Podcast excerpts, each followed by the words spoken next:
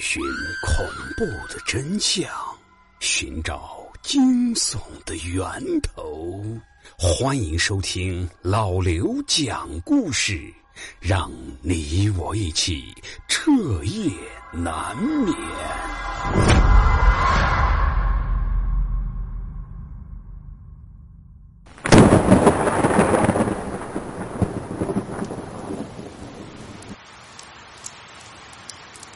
太平间，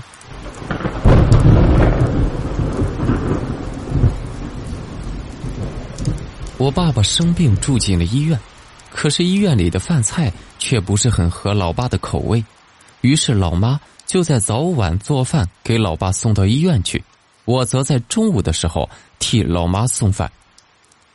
我记得那是一个大雨滂沱的日子，天暗的像是黑夜一样。满世界就只听见哗哗的雨声和骇人心魄的惊雷声。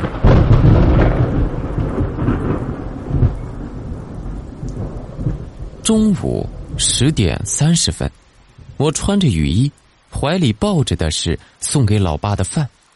幸好医院离我家不远，我是一路小跑，花了十分钟就赶到了医院。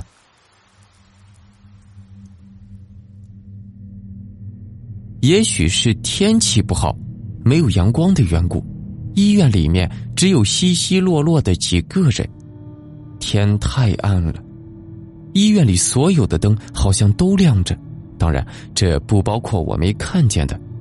尽管这样，但整条走廊看上去还是阴沉沉的，让人压抑的很。我是向来就讨厌医院里各种怪异的药水味儿。再加上此时如此不爽的天气，就更加使我不舒服了。老爸的病房在一楼，我是快步走进老爸所在的病房，问候了老爸几句。看到老爸吃下第一口饭之后，就赶紧往家走，因为外面还在下雨，我怕一会儿下大了回不去了。可是就在我快要走出医院楼梯口的时候，我左侧传来了一阵。奇怪的声音，那是通往负一楼的楼梯，楼梯口处的灯亮着，很亮。当时我年龄小，医院基本是没有来过，所以我很好奇，心想：这家医院除了老爸的病房之外，其他的房间我都还未去过，反正来了，为何不去看一下呢？一股好奇心驱使着我。一步一步，慢慢的走了下去。下去之后，我才发现，在楼道的拐角处有这么一间病房，房门半开着。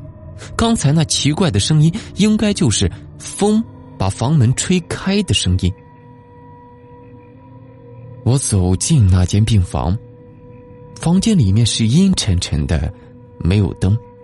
全靠走廊里面的灯光和窗外不时出现的闪电，我才勉强能看清楚这房间的大概情况。大小和老爸住的那间差不多，窗户对着门。房间里面摆着有七八张床，但是只有靠着窗户的那张床上似乎躺着什么东西。不过模糊的只能认出。那是个人，也许这是间病房吧，我想。可是这里的气氛全然不同于其他病房，这房子里面充满了寒气，这寒气仿佛穿透了衣服，直刺我的心肺，而且房子里面还有一股怪味儿，这不是消毒水和药味儿，而更像是什么东西。腐烂之后所发出的气味很难闻。这房间让我感觉非常的不舒服。啊，四周出奇的静，只有我喘着粗气发出的微弱的声音。突然间，一个刺耳的声音从我身后传来，我是吓了一大跳。啊！回头一看，原来是门被风吹动，关上了。我是长长的出了一口气，吓死我了。可是此时房间里面却是更加的暗了。这时，一个奇怪的念头在我脑海里面浮现：这是什么样的人会在这种死气沉沉的房间里面待着呢？在这种奇怪的念头的驱使下，我是慢慢的向着那个床位走去。轻轻的，静静的，我不敢发出半点声音。此时的世界是出奇的安静，好像所有的一切都陷进黑暗，仿佛时间和空气都凝固了一般。凭借着极其微弱的光线，我是摸索着上前，可是还是很模糊。但是我隐约觉得好像有什么地方不对劲儿，那个人好像用被单蒙住了头，可是为什么要蒙住头呢？这个被单上面好像还写着什么字，可是因为太暗了，我也看不清楚。这用被单蒙住头，寒冷、腐烂味儿、死人。太平间啊，是太平间！窗外突然一亮，咔嚓一声，惊雷炸响，紧接着一道猛烈的闪电，如同是一把利剑一般，划破了天空。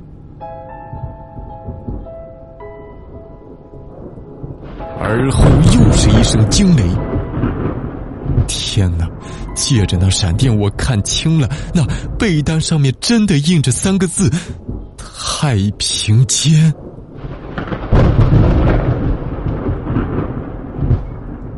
一种叫做恐怖的东西从骨髓深处扩散开，我顿时起了一身的鸡皮疙瘩。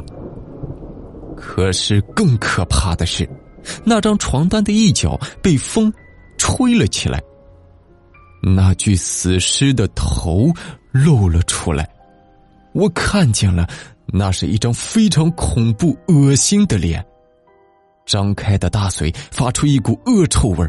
脸皮像是千年的古树的树皮一样，颜色像是煤炭一样的黑，这简直就是一个干尸。那两只黑洞洞的眼睛还在瞪着我，啊啊！我想叫出声来，可是却只发出了一个嘶哑的声音，像是脖子被人卡住了一般，发不出一丁点的声音。我是慌忙转身，跌跌撞撞的就要往外面跑，却感觉双腿却像是被人给抽筋了一般，脚下一软，我瘫倒在地上。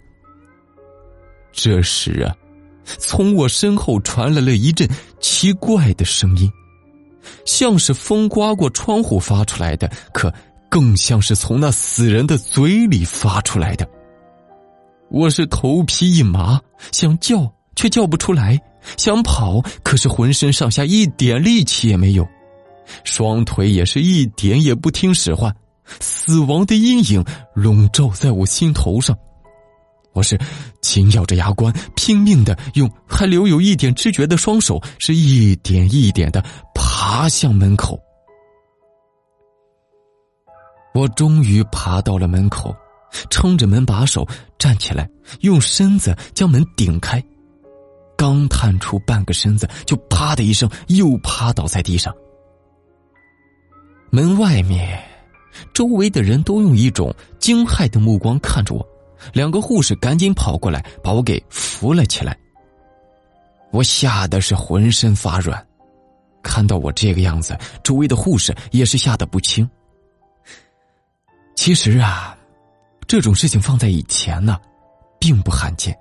以前的医院设施不全，各种条件不达标，太平间就是放在地下一层或者二层，而恰巧呢，太平间的负责人今天忘记锁门了，又是被风给刮开，又被我这么稀里糊涂的给闯了进去。虽然这件事情最后并没有给我造成什么实质性的伤害，但是那双死死盯着我的死人的眼睛，我是这辈子都忘不了啊！好的，各位，故事到这儿就结束了。最近啊，我正在准备我的全新的鬼故事专辑。这个新专辑呢，是专门讲述各位听众朋友们给我的私信投稿的发生在他们身边的真实的恐怖故事的。那如果你们也有亲身经历的恐怖故事，请在喜马拉雅私信给我，我会加以改编，在新的专辑里面发布出来。新专辑大约在这个月的二十六号左右与大家正式见面。好的，在节目的最后啊，教给大家一个省钱的小妙招。如果您网购有想要购买的商品啊，先不要着急结账，添加微信公众号 API 二四零。